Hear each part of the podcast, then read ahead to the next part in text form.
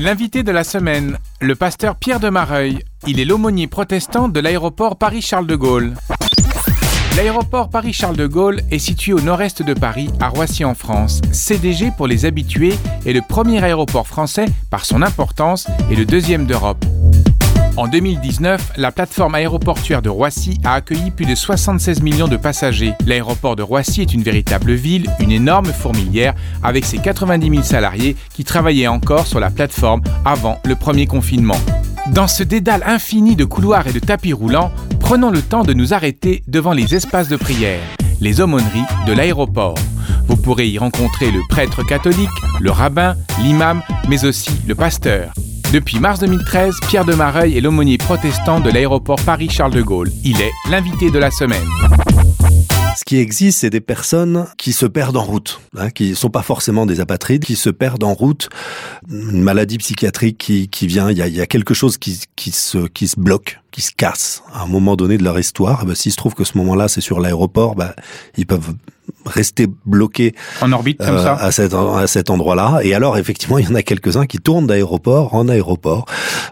Une, une personne euh, sur Roissy, un jour, je discute avec mon, mon collègue euh, de Vienne. On se raconte des histoires comme ça entre collègues. Et puis, je lui décris cette situation. Je dis, ah mais oui, mais je la connais.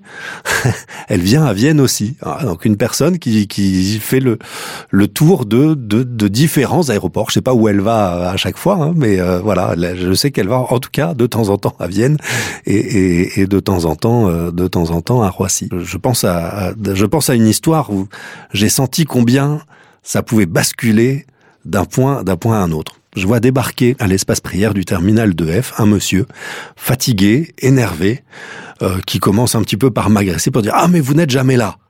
Alors, cette personne-là, ça faisait deux jours qu'elle était sur l'aéroport et qu'elle tournait entre les différents lieux de prière à la recherche d'un aumônier, mais elle passait à chaque fois après moi.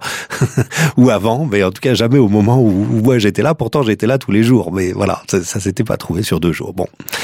Et donc, elle m'explique son problème. Elle avait fait un, long voyage avec plusieurs escales depuis les États-Unis, euh, devait faire un petit séjour en Europe avant de partir sur l'Océanie où elle, où elle allait euh, s'installer pour, pour la retraite. Et dans le processus, avait perdu euh, son bagage. Son discours était pas totalement cohérent. Donc euh, je lui dis bon, ça se trouve cette personne-là, elle, elle, me raconte encore une histoire comme d'autres. On va voir le service bagage, on tombe sur un agent dévoué et très sympathique qui, qui regarde le dossier, qui dit ah bah oui effectivement on a une valise, on a, on a votre valise, alors elle est stockée à, à tel endroit. Bon, je, je, je, la fais appeler, ça va attendez-nous à tel endroit, ça va prendre une demi-heure, trois quarts d'heure pour euh, pour qu'on puisse vous l'amener. Donc voilà, pendant pendant ce temps, on, on, discute et puis il me raconte des trucs un, un petit peu bizarres sur son bagage, sur ce qu'il y a à l'intérieur du bagage, sur euh, ce qu'il n'y a pas. Ah, mon ordinateur, j'avais mis mes sous dans, dans, dans mon ordinateur, mais je crois que ma fille m'a pris mon ordinateur juste avant de partir, je vais pas avoir de sous. Des, des histoires un petit peu louches, pour tout dire. Et puis on arrive, le bagage, et je dis, ah non mais c'est pas ma valise ma valise, elle a pas des roues comme ça. C'est pas les roues de ma valise.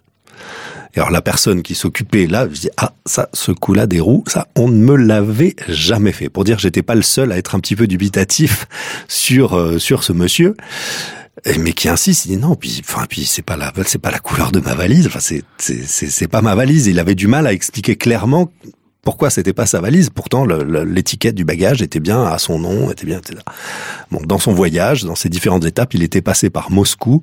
Ne demandez pas comment euh, du Texas, il était passé par Moscou pour arriver à Paris, mais voilà, c'était comme ça. Donc ce monsieur, il fallait qu'il attende encore euh, 24 heures, en gros 24 heures pour pouvoir récupérer son bagage et puis décider ce qu'il allait faire de la suite de, son voyage. Alors il, il avait plus d'argent pour se payer le pour se payer l'hôtel, la compagnie aérienne n'allait pas continuer à payer, euh, voilà, ça, ça, bon.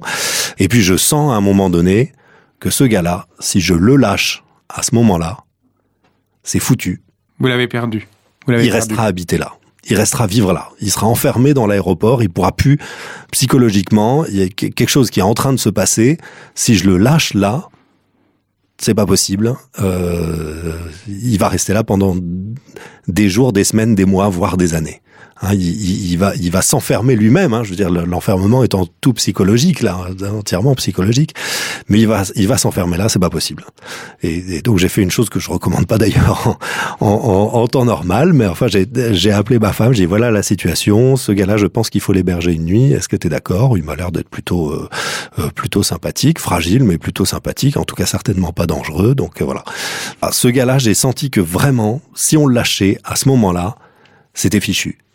Il devenait, un, pas apatride euh, au sens juridique du terme, mais en orbite, comme on le disait tout à l'heure, dans cet aéroport, sans trop savoir. Il n'avait pas de billet pour la suite de son voyage qu'il devait prendre, donc sans trop savoir ce qu'il devait faire, ce qu'il allait faire, avec des, soucis de, de, santé, euh, de santé psychologique.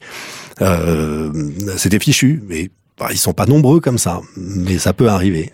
C'était l'invité de la semaine, le pasteur Pierre de Mareuil. Il est l'aumônier protestant de l'aéroport Paris-Charles de Gaulle. L'invité de la semaine est une production Op Radio.